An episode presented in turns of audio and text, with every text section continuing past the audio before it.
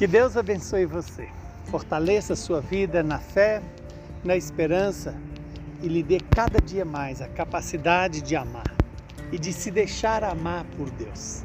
Hoje a igreja lembra a memória de Santo André, presbítero e os seus companheiros mártires. O evangelho é Lucas 19, 45 a 48.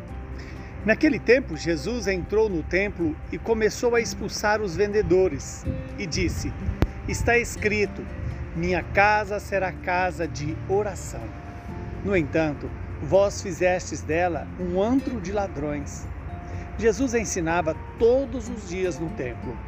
Os sumos sacerdotes, os mestres da lei e os notáveis do povo procuravam um modo de matá-lo mas não sabia o que fazer porque o povo todo ficava fascinado quando ouvia Jesus falar.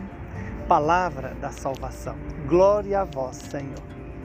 Louvado seja Deus por esta palavra, que ela possa se cumprir em nossas vidas.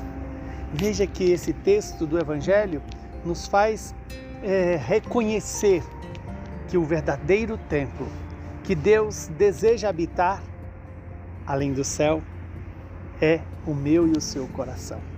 E quando Jesus entra no templo e começa ali a expulsar os vendedores, esses vendedores também prefigura todos os vícios do meu coração. Tudo aquilo que me tira da centralidade em Deus.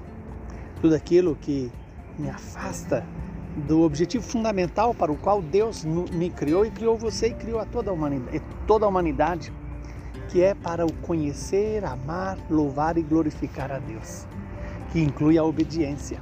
Então hoje o Senhor vem trazer para nós essa vontade de Deus de expulsar do meu e do seu coração tudo aquilo que rouba a glória de Deus, que me impede de glorificar a Deus, que me impede de fazer a vontade de Deus, que me impede de obedecer a Deus. Quando Jesus diz: Minha casa será uma casa de oração.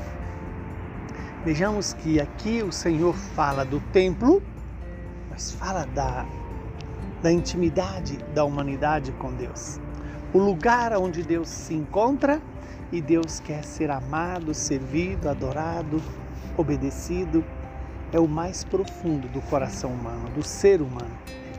Quando ele expulsa, é, e porque as pessoas fizeram daquele do templo sagrado um antro de ladrões, pessoas que se utilizavam do templo para ter lucros, para ter vantagens, para usufruir dos interesses que o templo possibilitava a eles, que era de comprar, vender, é, fazer verdadeiramente do templo um lugar de comércio, um lugar de lucro. Deus nos livre de transformar o meu e o seu coração em um lugar que só busca o lucro econômico, financeiro e não busca o amor, e não busca a verdade, não busca o louvor a Deus. Veja que os sumos sacerdotes, por causa disso, queriam matar Jesus, mas sabiam que o povo reconhecia em Jesus a maravilha de uma boa notícia, de um ensinamento novo de quem tinha autoridade, porque ensinava não a partir dos outros, mas a partir dele mesmo, do ser dele quando Jesus diz, né? É, destruir esse templo e eu reconstruirei em três dias. Jesus está falando do, do corpo dele. E assim nós podemos entender que quando Jesus expulsa os vendilhões do templo, eu tenho que me perguntar: eu não tenho transformado o meu coração em um lugar de vendilhões, de coisas, de pessoas que me tiram da graça e da presença de Deus?